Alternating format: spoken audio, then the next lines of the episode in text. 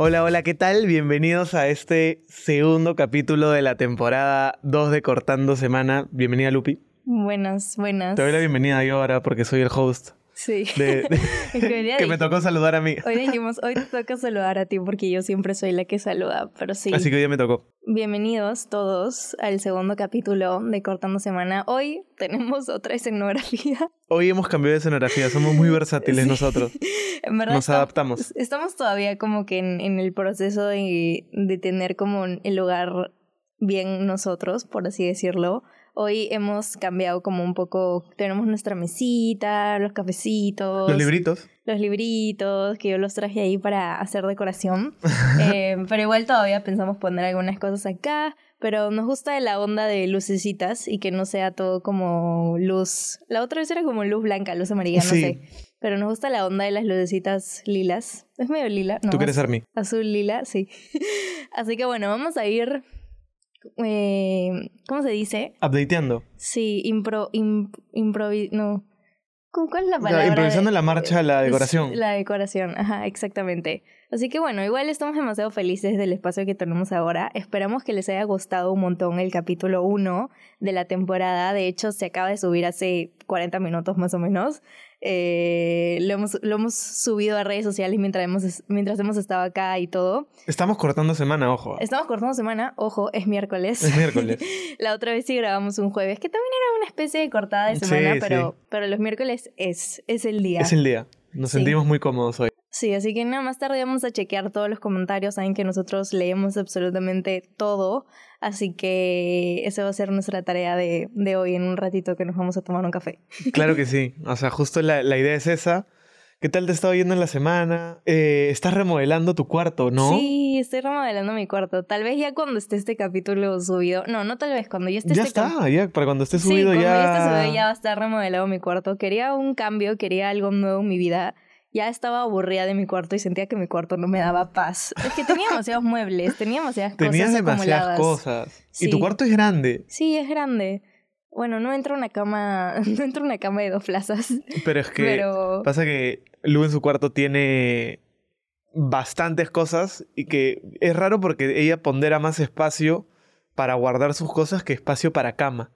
Yo también la otra vez le preguntaba, oye, ¿no te acomoda una cama un poco más grande? Pero, Pero ella... ya, ya me acostumbré a dormir en una cama de una plaza y media y, y es más, cuando he tenido que dormir en, en cama de dos plazas o cama queen, king, lo que sea, duermo en la esquinita. En la esquinita. Duermo en la esquinita porque no estoy acostumbrada a dormir en una cama súper grande. Toda mi vida he dormido en una cama de una plaza y media o con mi mamá de chivola y era una cama de dos plazas y yo también en la esquinita. Así que sí, no me molesta. Y es más, prefiero como tener más cosas para guardar mis, mis zapatos, sabes que yo soy adicta a las zapatillas, eh, y mis carteras y ropa, etcétera, etcétera. Así que bueno, estoy remodelando mi cuarto. También esta semana he retomado mis entrenamientos ¿Has vuelto de a correr? running, de running, sí, porque sí les conté o no, no les conté acá No, en, no los en el podcast. Pero bueno, me inscribí a la media maratón de Miami. ¿Por tu cumple? que es justo un día antes de mi cumpleaños. El 29 de enero es mi cumple y la carrera es el 28. Así que de la nada, de la real puta nada, voy a correr la media maratón de Miami. Y bueno, esta semana he empezado mis entrenamientos. Tengo octubre, noviembre, diciembre, enero para prepararme bien. Así que... ¿Tienes eso. tiempo? Sí, tengo demasiado tiempo y siento que obviamente lo voy a lograr. Y ahí justo lo, lo que también me decía mi, mi mamá, que también compite en, en, en- también en deportes de este estilo, eh, dicen de que lo bueno es inscribirte, o sea, ya comprometerte con algo de que tienes ahorita la, la carrera y que ya no hay vuelta atrás, ya pagaste, ya tienes tu avión, así que, Claro, ya lo te- o pagué. sea, estás obligada a correrte tu media maratón Sí. Y a sacarte el ancho para llegar, que Ya- creo ya- que ya es, es una buena motivación. también, ¿no? Compramos. Sí, ya compramos pasajes, ya compré el, el- la entrada a la media maratón, así que ya está. Y oye, alucino que ayer entré porque me mandaron el mensaje de para, para personalizar tu banderita, o sea, la banderita que el tu Ah, número para poner mi nombre y mi bandera, porque si no si no Oye, mandaban el mensaje iba a decir Luciana y la bandera de Estados Unidos, qué te has. Y me he puesto Luciana. No, me Ah. he puesto Luciana. Ah, ya. Me he puesto Luciana y, y Perú, o sea, y la, va a estar ahí la bandera de Jerusalén. Y, y este, ay, se me fue la idea que te iba a decir. Ah, y, y me salió ahí como que eh, para chequear el, el número de personas de cada país que se habían inscrito ya a la carrera, porque ya está Ah, sold ¿puedes ver eso? Sí, y o sea, el primero salía a Estados Unidos, el segundo no sé quién y el tercero era Perú. Hay como Ah. 500 personas de Perú que van a la media maratón de Es la- Miami. Bueno, sí, pues. Sí, y es, Perú es el primero como ¿De la TAM? de la TAM, ajá, de la TAM que está yendo a la media maratón, así Man, que ya. chévere. Y ya he escuchado de varios amigos así que están yendo también, así que va, Estamos viendo con el chat. ¿y? sí, está, y va, a con estar, va a estar bravazo, sí, está, va a ser demasiado divertido. Estoy demasiado emocionada por, por ese día y, y que un día, un día después sea mi cumpleaños, solo me la voy a La pegar vamos a ese pasar bravazo. Sí. Y lo bueno es que también este ya has retomado tus entrenamientos que habías parado. Sí, me por tu co- le- ayer. No contaste tu mío. lesión, pues, ¿no? Que estabas un No, poquito sí, mal. sí había contado, sí conté eso la temporada pasada. Ah, sí, que está sí, un poquito pero ya mal. estoy perfecta, ya no me duele nada, así que estoy con todo menos miedo. Estoy comenzando tranqui, de menos a más, Ajá. eh, pero con todo.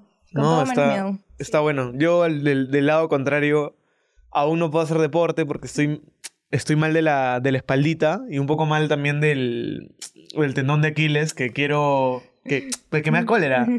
Me da cólera porque me encanta... O sea, si no, si no es fútbol y no puedo hacer deporte, me, que sí, me, quiero correr juntos me también. desmotiva un poco. Pero estoy sobreviviendo ahorita dentro de todo. Ya no me estoy levantando tan temprano como antes. Porque no sé, yo siempre es, es- es- creo que algo que tengo que definitivamente mejorar en mí, que es, no sé, soy el típico que el lunes arranco o que, no sé, me falta un poco para recuperarme y que aguanto ese día. Creo que eso es lo que tengo que mejorar. Pero igual ahorita como que estoy he parado por un tema de, de la espalda, ¿no? Sí, Que de hecho tú me has dicho, oye, pero haz yoga o otra cosa. No te mueres, Pero creo. no, no, la, la verdad que no me he animado a, a, met- a meterle eso. Es que no te animas a probar cosas nuevas. Quizás, Tienes que. quizás, Pero el yoga quizás. podría ayudarte, la verdad. Dicen que el yoga ayuda un montón con temas de la espalda y estas cosas, así que puede ser. Podría ser. Sí, no sé, con YouTube, algo, no sé. Algo de así. alguna manera podríamos Sí. verlo. Pero bueno, ese es el update de la semana, más o El menos. update semanal. Sí, hoy día me he levantado tempranísimo, hoy día sí quería ir a correr tempranito, cumplir con mi entrenamiento. He tenido que grabar un contenido en la mañana antes de venir acá, Ah, editarlo, editarlo Ah, y no, yo no. todo. Ya lo mandé también para que lo aprueben y, y ya estoy aquí en, en la grabación. Y bueno, de lo que queríamos hablar el día de hoy, a mí me tocaba introducir el tema. Sí. Sí, me tocaba introducir el tema a mí. de lo que queríamos hablar el día de hoy, que es algo que también nos habían pedido cuando, cuando hicimos la cajita de, de preguntas, de, preguntas. recomendaciones, y es hablar un poco como de nuestra vida laboral. Eh, bueno, de hecho, Zapa y yo tenemos trabajos demasiado diferentes hoy en día. Eh, mm, algunas cosas similares, pero no tan, no, en verdad son totalmente diferentes. Sí, sí son diferentes. Yo creo que tienen sus diferencias y sus similitudes. Sí, tal vez tienen algunas similitudes, pero bueno, queríamos hablar como un poco, un poco de eso. Así que bueno, ¿quién quieres tú empezar Sí, tu eh, experiencia y, y cómo es que empezaste a chambear de- y todo eso? De hecho que, que, que un poco este tema también nos ayuda a que ustedes nos conozcan un poco más detrás de la historia de, de quiénes somos ahora. Yo arranqué chambeando en, en el, en el hostal que, me te- que tenían mis abuelos, allá por, por Lince, en la zona de Lince. Yo comencé a trabajar ahí cuando tenía 17, 18 años. Arranqué arreglando camas, eh, limpiando baños en, la, en, en- en el hotel y ya luego pasé a una parte ya de recepción y estaba ahí. Realmente era chévere chambear en el hotel porque era el hotel familiar y estábamos ahí, estaban mis abuelos. Y aparte tú para atención al cliente eres Sí, demasiado me, bueno. me gustaba. De hecho, todos me confundían con mis tíos que estábamos ahí, pero me, me, la verdad que me gustaba bastante estar ahí.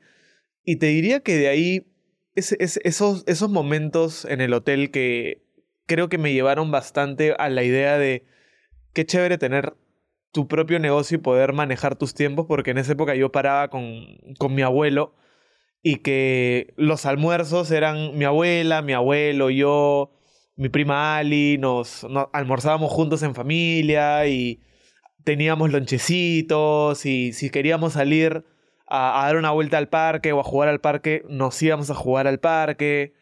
Em, por ejemplo, cuando tenía que entrenar fútbol, eh, mi abuelo me llevaba sin problema porque él tenía la, dentro de todo, la disponibilidad de tiempo, ¿no? Si bien es cierto su negocio, eh, había gente trabajando en él y él disponía un poco de ese tiempo.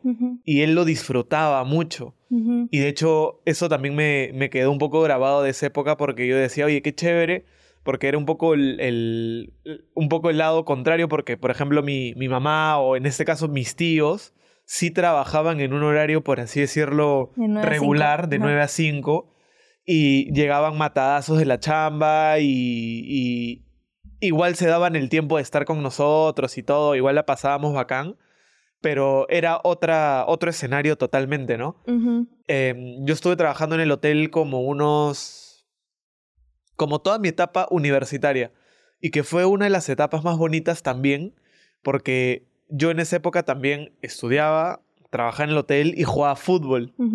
Jugaba fútbol, me iba a entrenar hasta Santa Anita, a la San Martín, luego me iba a la UPC de Villa No sé cómo vivías. y luego volvía al hotel no sé que cómo estaba en Lince. respirabas.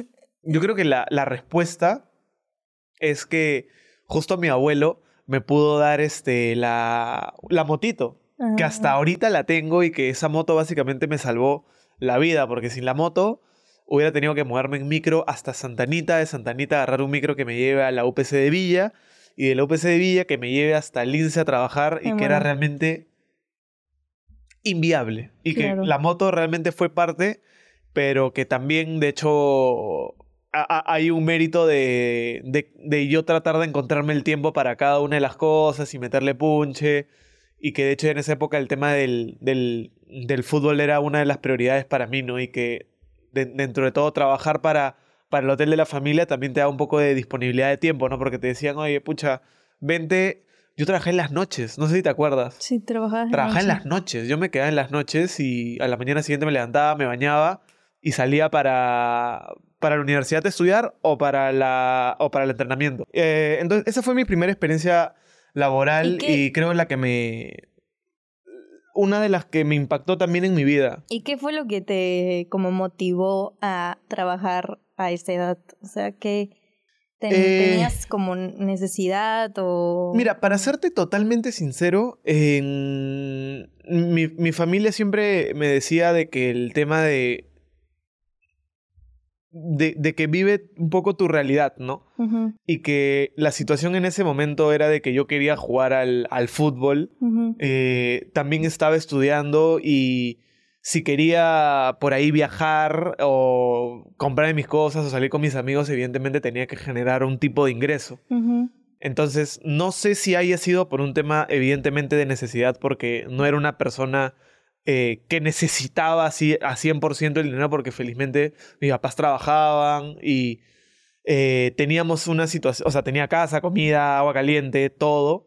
Sin embargo, yo también quería ganar, eh, co- comprarme mis gustitos o salir, o sea, era joven. Claro. Y un poco despierta mi interés del trabajo a raíz de generar dinero, básicamente. Ese fue el inicio. Sí. No sé cómo, cómo, cómo fue el tuyo. Tú arrancaste en el show, pues, ¿no? Sí, yo arranqué cuando tenía 14.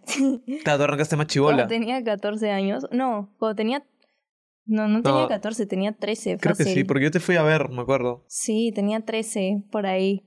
Este, y arranqué en shows infantiles, me acuerdo. Pero yo en verdad siempre he sido también de, de que en lo que podía, que me acuerdo mi abuelita me decía, ya, si me haces esto, esto, esto, te doy un sol. Y yo, ya, ok, me ponía a lavar, a, a atender las camas de toda Claro. la casa y cosas así, me ganaba mi solcito y ya como que tenía un sol más para comprarme. Para tu chicle. Para comprarme No, en 10 esa época con un sol ahí te... 10 chicles te- eran. Sí, sí, sí. eran 10 chicles, ojo. Sí. Este, así que digamos que siempre ha sido así. Tampoco. Y, y siempre, o sea, desde chivuela siempre como que me, me enseñaron a que si quería algo me lo tenía como que, que ganar, ganar. ¿no? O trabajar por ello, porque mi mamá sí nunca fue de, de toma hijita todo, o sea, cero. Claro. Yo le decía, mamá, por favor, compre y mi mamá, en verdad, no puedo comprártelo. lo siento, pero no puedo comprártelo.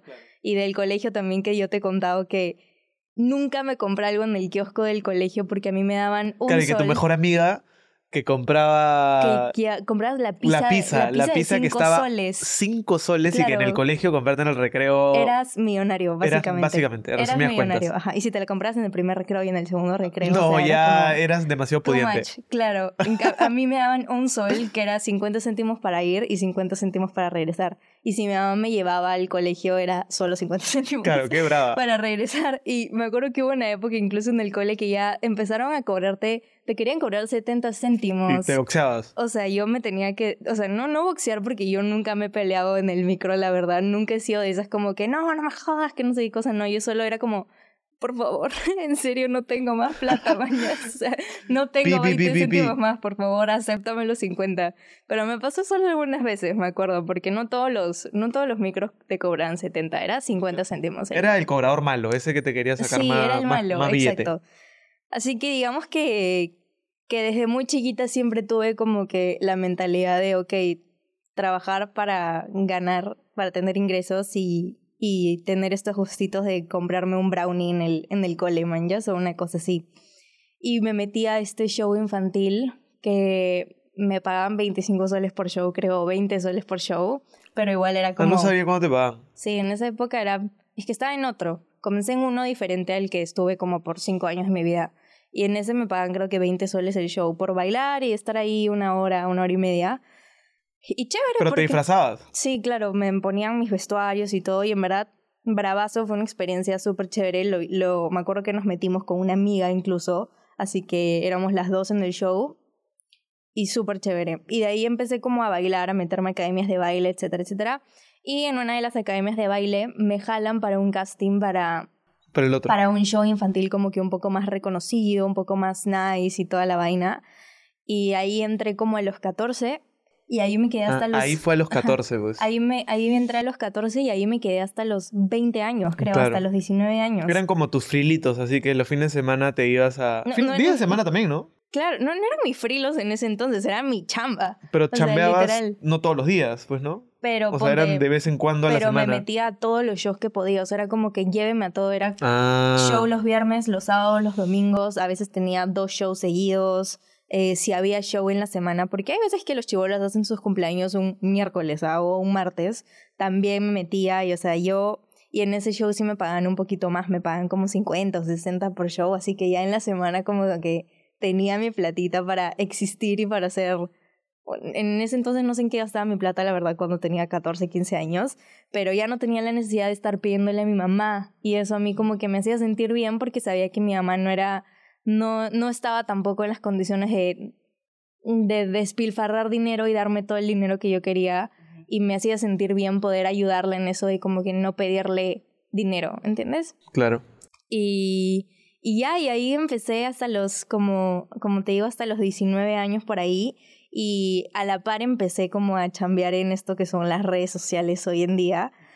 Eh, y yo comencé sin saber que, es- que, que sería mi trabajo hoy por hoy, pues, ¿no? O sea, comenzó así como, como si nada, comenzó cuando yo tenía los 17 años. Claro, ya Y- tienes ocho años. Yo tengo 8 años, No, cua- eh, siete. 7 años en redes sociales y, y comenzó cuando yo tenía 17 y ya como creo que estuve en redes sociales y en el show hasta que cumplí 19, 20. Claro, un tiempo que lo llevabas a la par. Lo llevaba a la par, claro. Es más, las personas que me siguen desde que tengo 17 veían mis fines de semana yo vestida de princesa, yo yendo a los shows. Me acuerdo que el Navidad, Navidad era la mejor época del año, porque tenías shows todos los días y los fines de semana eran shows no a casas, sino que eran shows al BCP, shows al Ah, Interbank, shows- corporativos. Claro, shows corporativos de estos que hacen las empresas a, A a los sus hijos de los colaboradores trabajadores. y que hay shows y que hay comida, eso que es bien chévere. Ya ahí estaba el show en el que trabajaba y ya pues ahí te hacías la Navidad literalmente. Claro, ahí ya te pagan un poco más. te pagaban mucho más y como habían tantos, o sea, me acuerdo que era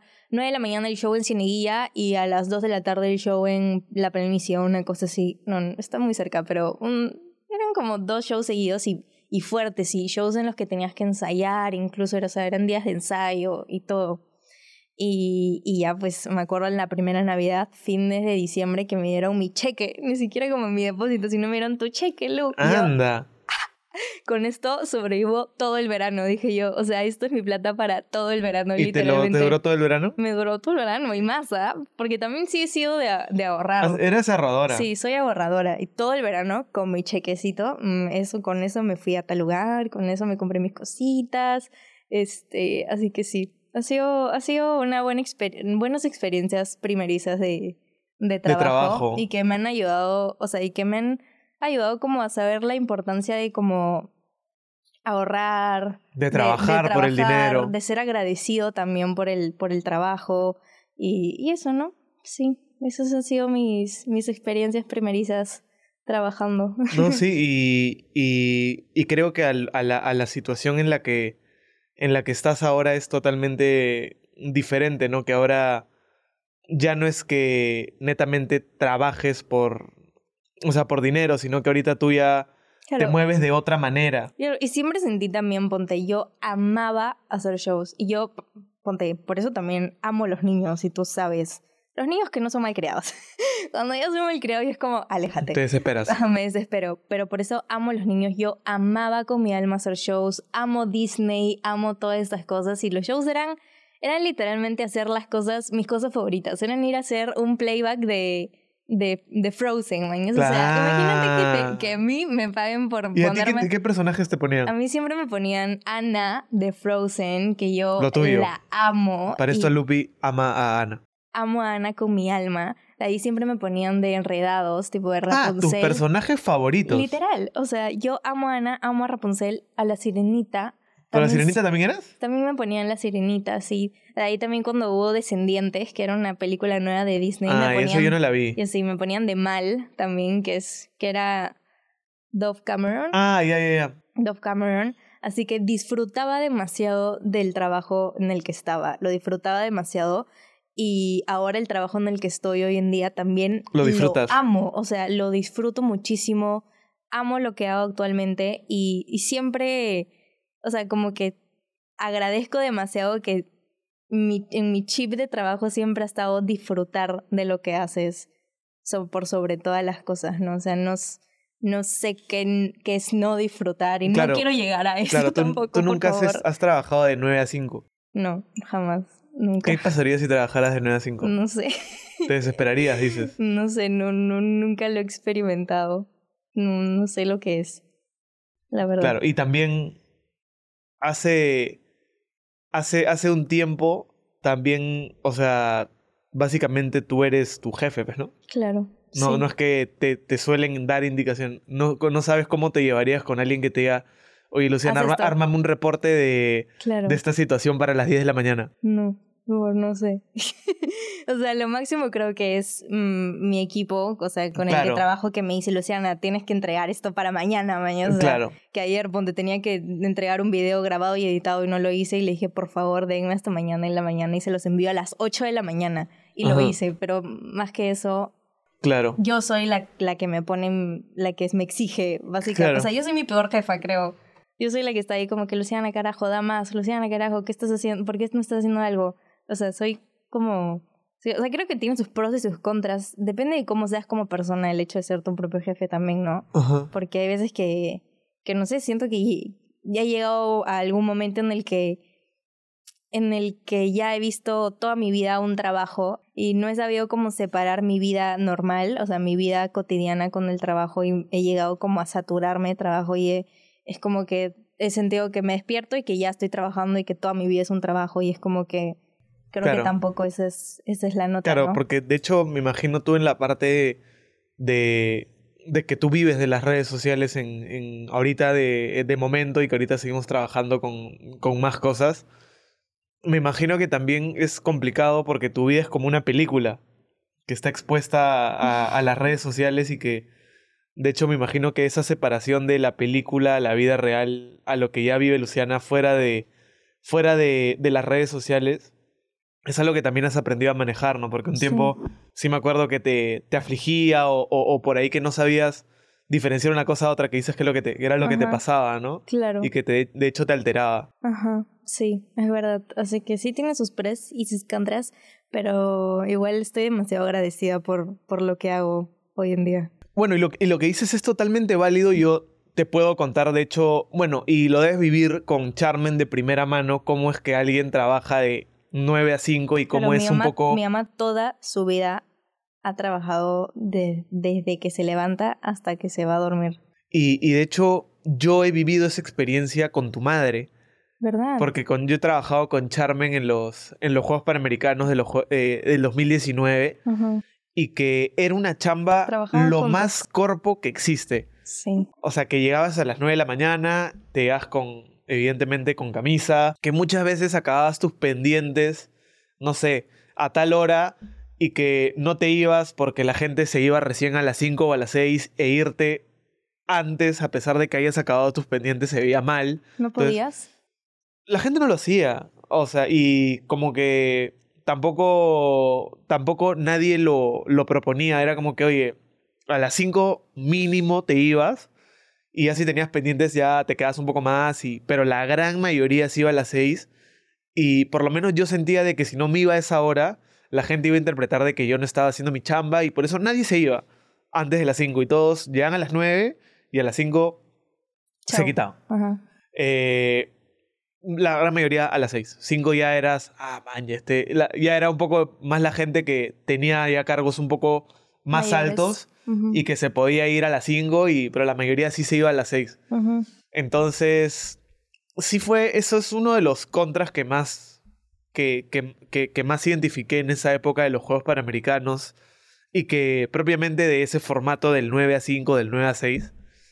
Pero lo positivo de los Juegos era de que era un proyecto particular, ¿no? Que era... No, no, no era una empresa que iba a durar a lo largo de los años, sino que era una, un proyecto que tenía un punto de entrega y a partir de ahí ya venía legado que, que fue otro proyecto. Pero el proyecto de los Juegos Panamericanos sí fue... tuvo esa parte por ahí negativa de la experiencia, pero la positiva era de armar el mayor evento Claro. eh, deportivo, en deportivo y a mi parecer cultural de, del Perú en los últimos años, Sí, definitivamente. no, fue, fue bien chévere. Porque vino gente de todo el mundo, estábamos ante los ojos de miles de personas. eh, la inauguración de los Juegos Panamericanos. Fue- ¿Tú sabías que un año antes de que hiciéramos los Juegos, vino el presidente de Panam Sports a Perú y dijo, en Lima, o sea, a, a un año de los Juegos, no estamos listos para hacer los Juegos Panamericanos. Sí, pues yo me acuerdo que Lo mi mamá, dijo. mi mamá decía como que Declaró ayuda. todavía. O sea, mi mamá estaba en ayuda, literal. Mi mamá era un, era un frecuente sos en la Claro. cabeza. Porque ella tenía, ella estaba encargada de uno de los estadios, pues. no, Y, y, y- estaban en cero. Y la, y la presión era, era muy importante porque nosotros habíamos tenido unos Juegos Sudamericanos, perdón, unos bolivarianos tuvimos en Trujillo, 2013 si mal no me equivoco, 2015, pero lo, lo tuvimos y realmente fue un- no fue un evento tan, tan top, igual una escala menos evidentemente que un Panamericano, y que de hecho teníamos una, una presión encima y que venga el presidente y que un año antes te diga, oye, no van a llegar, eh, realmente ahí se vivió una experiencia un poco más, este, no solamente de un trabajo eh, como convencional, sino que sentías la presión de que era un trabajo que básicamente era por el Perú. Claro, había una Mm. motivación. Había una motivación fuerte. un poco más fuerte porque muy aparte de que, como ya saben, a mí me encanta el tema deportivo y que a pesar de que no veía el tema de fútbol, sí eh, me encantaba el tema del deporte porque estaba... Y, y- y el tema era de que yo veía todo por fuera de lo que realmente es el, el entrenamiento, ¿no? Yo no veía a los jugadores entrenar, yo no veía qué preparaban los entrenadores con el equipo, o cómo venían las delegaciones y se hospedaban en la vía panamericana. Yo no veía esa parte, sino que yo veía más la parte de, de campo, de cómo, cómo se iba a organizar el evento. Y, y me enseñó bastante, porque en ese año la gente se puso recontra pilas. El peruano creo que sacó lo que tiene, que es súper chamba. La gente comenzó a quedarse. Se puso no la camiseta. se puso verdaderamente la camiseta y trabajábamos con gente de Reino Unido, de Chile, de Argentina, de Madrid, de España, de todos lados, y que habían venido a sumarse al proyecto porque, de hecho, teníamos que sacar los juegos adelante. Había, la inversión en los Juegos Panamericanos fue No sé, muchísima, Sí, me imagino. muchísima, muchísima Pero quedó top. pero quedó top, el impacto fue muy fuerte, los estadios se llenaban, la gente sacamos muchísimas medallas, la gente comenzó a sentirse campeona, dijo, "Oye, mira Perú en el medallero." En la maratón tuvimos que, que Gladys, en el primer deporte Gladys saca el oro panamericano. La el- gente se el- olvidó un poco de que el único deporte que es el fútbol. Es Sí. más, el fútbol pasó a, una, a, un, a un papel totalmente secundario y totalmente irrelevante durante los juegos y la gente, oye, que voy a ver el surf, que competía este Piccolo Clemente o el mismo este Miguel Tudela, So- Sofi y gente que te sacaba medalla, el frontón peruano, eh, karate, y comenzabas a ver a personalidades que han dado su vida por el deporte y que nunca las habías visto y que no sabías y que te traían una medalla al país. Realmente fue, fue un evento que a mí me enseñó mucho una parte un poco más de como de compromiso, de hasta dónde puedo llegar, de un poco asumir responsabilidades muy importantes y que podían escalar a un tema ya mucho más este país, ¿no? Pero sí me, me llenó bastante y eso lo, lo trabajábamos con Charmen de mano. Ella era la, la encargada de, de la sede en la que yo estaba. Y en esa época nosotros ni siquiera estábamos. No. Y nosotros teníamos una relación totalmente laboral y conversábamos y trabajábamos. juntos. Hasta almorzábamos juntos.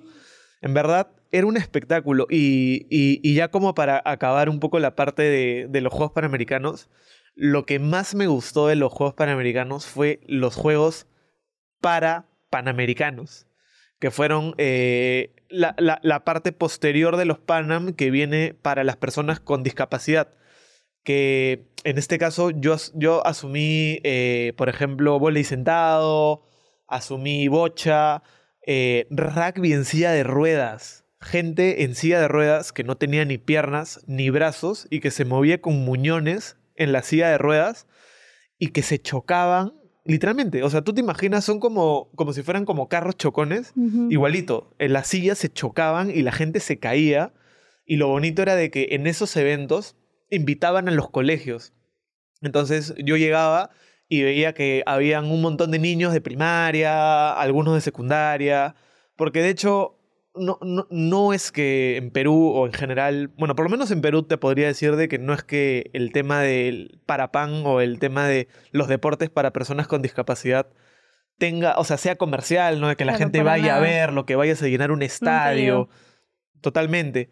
Y que los niños iban, y cuando me acuerdo clarísimo que la primera vez que se cae uno de ellos, que no tenía ni brazos ni piernas, y se cae al piso, entra una persona, lo levanta, y toda la gente se quedó como que, "Uh", asustado, porque como que lo veía un poco como que indefenso, ¿no? Decía, oye, pobrecito. Y al contrario, tú veías el pata, se levantaba y volvía a chocar y se volvía a caer. Y la gente como que decía, oye, eh, no, ellos, o sea, quizás yo lo veo como pobrecito, pero él me está demostrando de que De él es mucho más que eso. Ajá. Y los chivolos como que ya lo veían con normalidad, acababan los partidos y, y- y veías y realmente te inspiraba, ¿no? De que realmente gente que ha, ha sufrido cosas mucho peores que tú, se ha levantado, ha entrenado, ha llegado a unos Juegos Panamericanos y está compitiendo en televisión y se está sacando el ancho y, y los chibolitos, este, la idea era también como que inspirarlos, ¿no? Y que Claro. de mi parte, esa fue la parte que más me gustó. Tú también los- terminaste reinspirado. Yo terminé reinspirado por, en, Y motivado. y motivado. Porque me acuerdo que en la final de volei sentado, que juega Brasil contra Estados Unidos, creo, de varones, campeona Brasil, y yo me acerco a uno de los jugadores y le digo, oye, eh, en, el, en la parte del himno, él había cantado el himno de Brasil, pero con lágrimas en los ojos, ¿no? Y en verdad todos, pero él más en particular y jugó un muy buen partido y yo me acerqué y le dije, oye, en verdad, me pareces un crack, ¿me puedo tomar una foto contigo? Y el pata no le, no le cabía esa situación de que una persona le pide una foto y el pata, oye, llama a mi brother que nos tome la foto, el pata con una sonrisa de oreja a oreja, y realmente fue bien gratificante como que es, esa situación, ¿no? De que todo eso haya pasado en nuestro país y que haya formado parte, me, me, me llenó bastante y que es, es una experiencia que definitivamente hay muchísimas más, pero que igual se las quería contar para que entiendan un poco lo que, lo que se vivió en esa época, ¿no? Eh, y bueno, ya a partir de ahí creo que ya entro a la parte ya un poco más este, libre en cuanto a horarios. Eh, entro al, al, al rubro inmobiliario, comienzo yo a, a manejar un poco más mis tiempos y ahí es que ya entramos a, a, a, esta zona, a este momento en el que ya estamos ahorita, ¿no? De que tú realmente manejas tus tiempos a tu, a tu, a tu gusto y que creo que ese es un problema también que yo tengo, de que ahora que yo manejo mis tiempos, me exijo bastante. Entonces a mí nadie me dice, oye, Santiago, tienes que estar a las 9 en la chamba. Pero, estás Pero a yo las llego a las 8.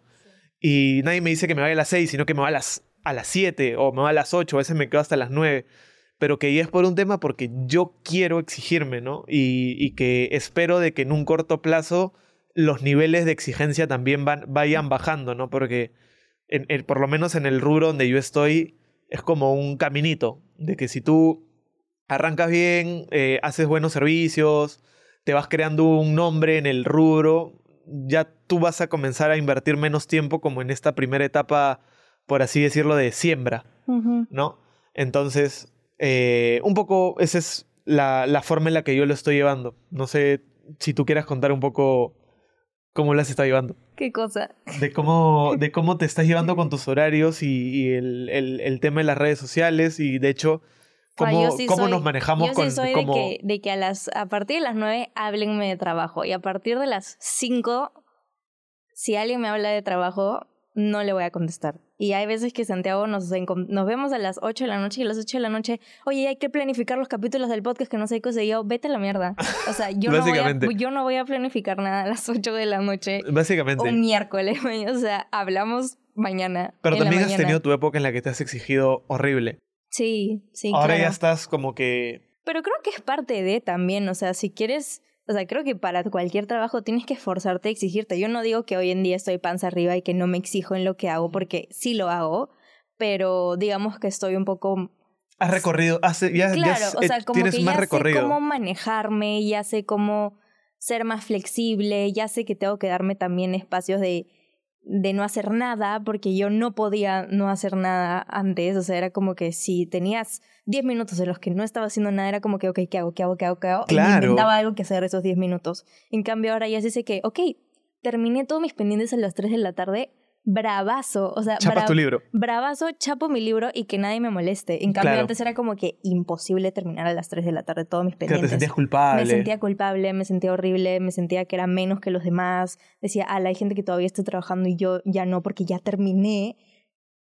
Y me inventaba algo que hacer o veía eso y creo que eso también ya es como la productividad tóxica, ¿no? Que, Ajá. que, que, que me pasó y que hoy en día como que ya sé manejarla un poco más, pero es horrible, o sea, tampoco es... Está bien ser productivos y tener mañanas productivas y días productivos como también... Pero también está bien no tener días productivos y también ser, Claro. ser no productivo en algunos momentos. Claro, también ¿no? relajarte. relajarte un poco. O sea, creo que también eso es parte de, de, cre- de crecer laboralmente, ¿ya? O sea, darte como que espacios de... Para ti. de- para ti, ajá, espacios de relajo. No te digo que sea dos horas de relajo, sino 20 minutos. No sé, no sé si has visto, no sé si te salió en Reels el señor, la familia... Quispe. Kif, Sotoquispe. Ajá, la familia Sotoquispe. Y el vato trabaja... O sea, yo amo sus reels. Me quedo pegadísimo. relajantes, ¿no? Son relajantes. Amo su voz, no sé. Y el pato trabaja desde casa. O sea, él... Es diseñador, creo. Creo que es diseñador web, una cosa así, programador, creo que es, sí, diseñador. Pero el pata también se levanta temprano, hace deporte, eh, su esposo se va a trabajar, pero él sí se queda en su casa y trabaja en su casa. Y tiene sus momentos, en- o sea, pone, hace su siesta de 10 minutos. Esa me parece un... O sea, que con me su, parece, con me su parece esto de... de Spider-Man. ¿De Spider-Man o de... o de... Ah, Don Cangrejo, creo sí, que es. sí, de Don, Cangrejo. Y hace su siesta de 10 minutos y digo, wow, qué chévere hacer una siesta de 10 minutos. Yo digo 10 minutos, termino una hora. Ah, claro. Ajá, pero, pero tiene su, o sea, en su día de trabajo, que es en su casa, ni siquiera en una oficina, tiene su momento en el que, en el almuerzo, se pone a ver su serie, eh, duerme 10 minutos y ahí continúa a trabajar. Y siento que eso también es demasiado saludable para alguien, ¿no? Claro. Es más, mi mamá también me cuenta que en la hora del almuerzo ella tiene dos horas, come, agarra un cojín y se duerme. O sea, se Ah, duerme ya. por una hora entera y eso como que le da su boost de energía para, para seguir. Yo también en esa época dormía, Para seguir de 2 a 5, Yo también- o, de 2 a, o de 2 a 8, como se queda mi mamá en el Claro. trabajo. Este, así que sí siento que es como importantes eh, estos, estos momentos, ¿no? Que yo antes no los tenía y ahora sí, pero a lo que íbamos antes, creo que, creo que es parte del hecho de exigirte porque nada lo vas a conseguir de la noche a la mañana si mañana quieres empezar a crear contenido, al día siguiente no vas a tener 50 mil seguidores Claro. y 40 mil likes en todos tus videos. Quizás ni en un año. Claro, quizás ni en un año, o sea, es un trabajo constante y es un trabajo de a poquitos y de a poquitos y de a poquitos, pero que tienes que exigirte sí o sí para poder, porque en- sentado no, no, te va, no, te van a llegar, no te va a llegar un trabajo con una marca o algo así, ¿no? Tienes que trabajar para ello y como para cualquier trabajo en verdad, ya sea independientemente o, o de oficina, ¿no? O sea, tú ahorita, por ejemplo, que trabajas en, en el rubro inmobiliario también, o sea, te estás exigiendo un montón porque quieres que tenga como que una, ¿cómo se dice? Un retorno. un una- retorno, ajá. Y, Sí. y ya, igual, no sé, ponte en Mirko, mi mejor amigo, ahorita trabaja en un trabajo de 9 a 5 en oficina, en el banco. Y algo que admiro demasiado de él es que él ama su chamba. O sea, cada vez que lo veo, solo me dice, no tienes idea de cuánto amo mi trabajo. Claro, O no tiene nada tienes- que ver no si que le gusta idea- o no. o claro, sea, no tienes idea de cuánto amo mi trabajo, como que me apasiona. Siento que no estoy trabajando, me dice sí, y yo, ala, qué chévere, o sea, qué chévere trabajar y sentir que en verdad no estás trabajando de lo mucho que te gusta. Y, y él también como que se está sacando la mierda para poder ascender. O sea, él en su caso no es como que algo de, in- de ser independiente, sino que él es dependiente de ese trabajo, pero, pero le encanta y lo, Sí, en y lo- se está sacando en el lo- ancho, en lo- lo que se está sacando el ancho hoy en día es para poder tipo tener un puesto mucho más, igual que Ariana, mi mejor amiga, que también se saca el ancho porque quiere como ascender y que tengan y tener cargos más, más chéveres y todo eso. Así que sí, siento que... Ahora yo te hago una pregunta. que me Eh, antes de la pregunta, quería eh, sumar a lo que dices porque justo Lu me regaló antes de irnos de, de, de viaje de crucero por los nueve, por los tres, por los tres años que nos fuimos de crucero. Me regaló un librito que se llamaba El sutil arte de, de que te importe un carajo. Y justamente eh, lo, lo que hablan en, el, en, en la, en el- la película, en el libro Mark Manson, es de justamente el tema de que la felicidad no es un punto, sino que básicamente es el camino. Entonces, el hecho de disfrutar es buena. Y que el hecho de justamente disfrutar lo que haces es de que es la mejor forma de, de, de tratar de mantener la felicidad la mayor cantidad de tiempo. Evidentemente vas a sentir más emociones, vas a estar triste, vas a estar este, eh, saturado, a veces vas a estar deprimido, pero que justamente lo que dices, ¿no? De que si en verdad te gusta trabajar y, y te está gustando lo que haces, eh, es- es- básicamente eres feliz, solamente tienes que aceptar de que este es tu momento en el que lo, lo- lo estás viviendo. Sí, Y justamente el libro me eh, hablaba de eso y me has hecho recordar de, Claro, de ese punto. porque también eh, hay esa mentalidad de, de voy a ser feliz y voy a ser exitoso cuando tenga Mira esto. esto, ajá. Voy a ser feliz cuando, no sé, voy a ser feliz cuando ya venda mi no sé qué cosa. Voy a ser feliz cuando ya tenga un pace de 5, 20 en- Claro. en, corriendo. Voy a ser feliz cuando, cuando, cuando, cuando. Y en verdad siempre estás como escalando y escalando y escalando esa felicidad cuando el momento es en ese momento en el que tienes que estar disfrutando de lo que es sacarte la miércoles para poder vender un depa y yo no sé, en mi caso ya lo, ya lo puse en el, en el modo carrera, pero en mi caso no sé, disfrutar también el paso a paso para llegar como que a un pace mejor o esto que el otro y no estar como que siempre en constante de solo voy a ser feliz si es que llego a esto. Claro. Cuando por algo has escogido esa meta y sabes todo el camino que tienes que llegar para esa meta, así que tienes que ser feliz mientras estás llegando a esa meta, ¿no? Así claro, o sea, sí. tienes que procurarlo, como diría la, la gran Miley Cyrus, pues, ¿no? ¿Sí o no? ¿Qué dijo Miley Cyrus? De la canción de The Climb, pues, ¿no? Ah, Que lo, lo importante, o sea, que lo importante es básicamente la subida y que lo bonito es ver todo lo que, lo que has hecho eh, hasta llegar a la subida, ¿no? Que la vista en la, te olvidaste. en la subida es eso. No, era algo de The la climb, pues. subida es, ¿no? pero la viste genial. Claro, Algo básicamente. así. Ajá, o sí, sea, pues. Eso es lo que dije. Ajá, no, Ya. dijiste cualquier otra cosa, oye. Ya, bueno. Pero me refería a eso. Ya, bueno, ¿y cuál era tu pregunta? Ah, ya, mi pregunta es, ya como para, para ir cerrando el capítulo, el tema de... Nosotros ambos hemos coincidido dentro de todo con una... Con una, con una forma de trabajar dentro de todo y que era justamente lo que vamos a volver al tema que hablamos al inicio de qué similitudes y, y qué diferencias tienen nuestros trabajos. Y yo creo que ambos tenemos esta similitud de que cada uno maneja sus tiempos y que ninguno trabaja como que de 9 a 6 por, por obligación. Y lo que te iba a preguntar es, ¿cómo te sentirías en caso yo tuviera que trabajar de la otra manera? ¿Qué tanto afectaría eso a, a una, a, a la relación? Creo que no afectaría mucho porque ya he estado contigo cuando has estado, cuando has estado hasta trabajando en otra ciudad. ¿Verdad? ¿Te Sí, hubo acuerdas? un momento en que Santiago se lo mandaron a Huacho. a trabajar y hemos estado en esa época y normal, o sea, creo que no tendría ningún problema al respecto. ¿Te parece que no hay ningún tema de inconveniente entre uno y otro y congeniar entre parejas entre un tipo de trabajo y otro tipo de trabajo? Al final creo que es un tema de comunicación, básicamente, ¿no? Sí, creo que es un tema de comunicación, no, no sé, o sea, siento que se, po- se puede, o sea, se, se podría. Y, y creo que para mí es más importante el hecho de verte como esforzarte y teniendo metas y como aspiraciones, etcétera, etcétera, a que creo que lo que, lo que sí sería, lo que sí causaría como fácil algún problema es verte en este trabajo 9 a 5 y ver que lo odias. Ah, ya. Y ver que lo estás pasando mal y ver que es como que puta madre, mañana me tengo que levantar a las 6 de la mañana para llegar a mi trabajo y marcar con mi dedo a las 9. O sea, eso sí sería como que... mm, O sea, no sé... Claro, si es que lo odiara. Claro, no es que te diría terminamos por eso, o sea, sería re estúpido, no tiene nada que ver, pero sí sería como que, ta madre, o sea, no me gusta que, que, que veas así y, y también creo que afectaría el hecho de que tú digas como que, ah, sí, ¿qué, qué planeas? O sea, ¿qué tienes en mente en tu vida? No, o sea, seguir acá en mi trabajo, Claro. no a cinco, es como, pero no tienes ganas como de emprender de hacer algo, que, que está bien si no tienes ganas porque hay gente que no, Claro. no es, no quiere emprender y ahí está todo ok, pero no sé, igual tener metas, ¿no? Así como mm, quiero quiero Comprarme una casa o... Claro, algo. Hay diferentes metas, ¿no? Ajá, y siento que tú siempre, así hayas sido independiente, así hayas, hayas estado en trabajos de 9 a 5, etcétera, etcétera, siempre has tenido como que una mentalidad de querer como que ser mejor y cumplir con las cosas, con las cosas que quieres y, y todo, ¿no? Y siento que eso es, es importante. En, en, y eso admiro, ¿no? Y, y es algo que, que tiene que tiene que haber siempre, creo, en una relación, que es el hecho de admirar a la otra persona y viceversa, ¿no? Así que... sí. Gracias por tus palabras, Lupi. Realmente este capítulo ha sido... Y, un ta- y poco- también siento que, que nada, o sea, no hay nada que te impida como...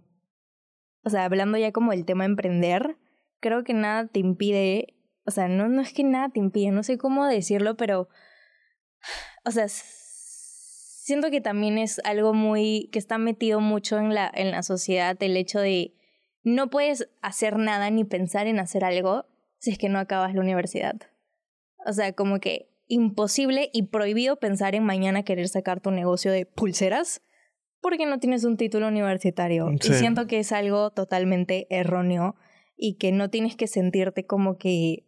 eh, ¿Abrumado? Abrumado, ni, ni tampoco como limitado a hacer eso que quieres hacer. O sea, si mañana quieres, no sé, eh, hacer un... emprender algo como, no sé, fácil empezar a sacar poleras o, o no sé, mm, empaparte de información sobre algún tema y, y al día siguiente, no sé, decir, ok, ¿sabes qué? Quiero hacer este negocio de, de postres, porque sé hacer postres, una cosa así. Eh, no, no sentirte limitado a que no tienes un título y que por eso no lo puedes hacer. Claro. Cuando sí lo puedes hacer. O sea, tampoco... O sea, también es en diferentes casos, ¿no? No es que mañana te leas, te le- o sea, te leas algo y te veas un video en YouTube y mañana ya puedes hacer una operación, ¿no? Una cosa así. O sea, creo que hay diferentes profesiones y, y momentos también, pero, pero, pero eso, como que no sentirte limitado solo, solo porque no tienes un título, porque no acabaste la universidad o porque todavía te faltan tres años y esto que el otro, cuando si quieres hacer algo lo puedes hacer y ya, solamente necesitas ganas y, y ya, man. Buen tema. ¿eh? sí. Ese es, ese es un tema adicional, te diría. ¿Sí? Yo creo que el tema de la, de la universidad, de cómo funciona eso, podría... Podríamos hablar en otro tema, pero igual creo que va en cuestión al trabajo porque muchas personas fácil de nuestra edad o de mi edad se limitan a hacer cosas que en verdad les hace feliz, como, como esto, o sea, no sé, hacer tu negocio literalmente de sneakers o, o de postres o, o hacer polos o hacer algo que en verdad pintar y vender tus este, pintar, vender tus cuadros, no sé, cosas así, solamente porque el chip en la sociedad es como que no puedes hacer nada si es que no tienes un título cuando en verdad Sí, lo bueno es que en Sí. verdad ya está cambiando esa, esa creencia. Creo que ya la- las redes sociales cada vez te, te meten más a la cabeza de que hay otras formas de, de poder generar ingresos y que también es bueno valorarlas, ¿no? Y ya la idea es de que también desaparezca un poco ese, esa creencia limitante de que para poder hacer cosas tienes que primero acabar la universidad. No digo que no sea... Es más, es no, súper bueno Claro. estudiar y aprender, pero, Pero creo que no es un limitante. Ajá, no, no es un limitante y no necesitas universidad, maestría, doctorado y estas cosas para lograr las cosas que quieres hacer. Y si tu pasión en verdad es algo que... Otra cosa, o sea, que, que igual es... No sé cómo decirlo. Si tu pasión es como... O sea, que, que se guíen también por, por sus pasiones, ¿no? Si su pasión es la fotografía, si su pasión es, no sé, hacer videos, editar, estas cosas como que traten de incluirlo en su vida también poco a poco, ¿no? O sea, eso que en verdad les hace feliz y lo disfrutan, como hemos hablado de, de disfrutar realmente lo que haces. Sí, ¿no? sí, sí, sí. Totalmente. Creo que no, no va nada relacionado con la universidad, sino va más relacionado a que tú puedas desarrollar más habilidades en lo que te gusta hacer, ¿no? Si te gusta la foto, no sé, estudia cursos relacionados a fotografía, no sé, ándate a una academia o aprende, ¿no? Porque igual Claro, la idea es que busques ser eh, Mejor. mejor, Claro. básicamente. Siento que hemos hablado un Sí, montón. han, han habido ahí sus pausas. Yo creo Sí, que. Pero siento que es un, o sea, siento que podríamos hablar más incluso como de este tema laboral y de trabajos y, y cosas así. No, definitivamente, Sí. porque hay, hay, hay, hay muchas experiencias por sí, hay contar. experiencias también como que fracasos, de fracasos, que es como que, que nosotros somos de, de intentarlo, pucha, si no sale, ok, no pasa nada, seguimos y seguimos intentando y creo que también esa es una, una mentalidad demasiado buena, como que mucha gente tiene miedo de, de saltar a la piscina porque piensa que no va a funcionar y en verdad, si no funciona, pucha, es parte de la vida. Y al final vas a aprender un montón de ese, sal- de esa saltada a la piscina y sigue intentándolo, sigue intentándolo y vas a ver que procederá al final y florecerá. Sí. Me parece una muy buena conclusión de, Sí. del capítulo.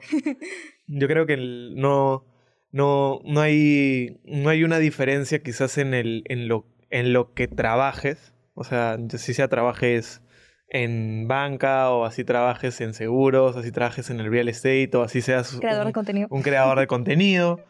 Eh, ma- más allá de los horarios o más allá de que si marcas o no, yo creo que es justo lo que hablamos, ¿no? Es importante que sepas un poco, definir un poco tus pasiones, qué es lo que realmente te gusta hacer y no, no tener miedo a probarlo, ¿no? O sea, si, no sé, si tienes que decirle adiós a un trabajo por, por ejemplo, tengo un, un brother que, que trabajaba con nosotros en el rubro inmobiliario y que su sueño, lo que él buscaba era vender cosas a todo el mundo.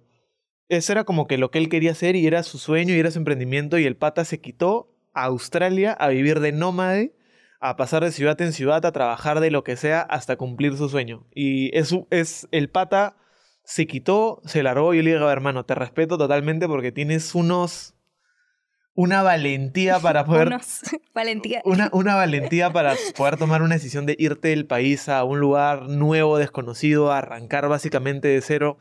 No sabes ni cómo la vas a hacer, pero te vas y te la vas a bancar y la vas a sufrir. O sea, ese tipo de, de, de cosas, más allá de que estén bien o mal, de que si termine, termine pésima su historia termine bien su historia, Lo hizo. lo igual, hizo sí. y lo importante es de que así le vaya bien o mal, siga, Siga. siga apostando, pues. ¿no? Como dijeron, no sé quién lo dijo, pero lo he leído muchas veces. Si Ah, te tiene- tocó, te si tocó. tienes miedo, hazlo con miedo. Va. Sí. Buena, así que buena. bueno, eso, conclusión final. Nada. Ya hemos hablado mucho, así que espero que les haya gustado este capítulo, que, lo- que reflexionen y que les haya... Y bueno, les hemos contado también un poco de nuestras experiencias y de todo, y de como nuestro background de, de vida para, lo, para llegar a donde estamos hoy, más o menos. Eh, ha sido un capítulo bien chévere de hablar contigo. Satis. Sí, nos hemos actualizado. Me has hecho recordar tu época en el show de Fara de hace tiempísimo. Qué bestia. Y el otro se llama Rocotito Show, Rocotito Show. Qué bestia. Hace mucho tiempo. hace años. Y Nos vemos ya la próxima semana, el próximo miércoles. Los esperamos para volver a cortar semana juntos. Nos vemos. Adiós. Chao. Bye.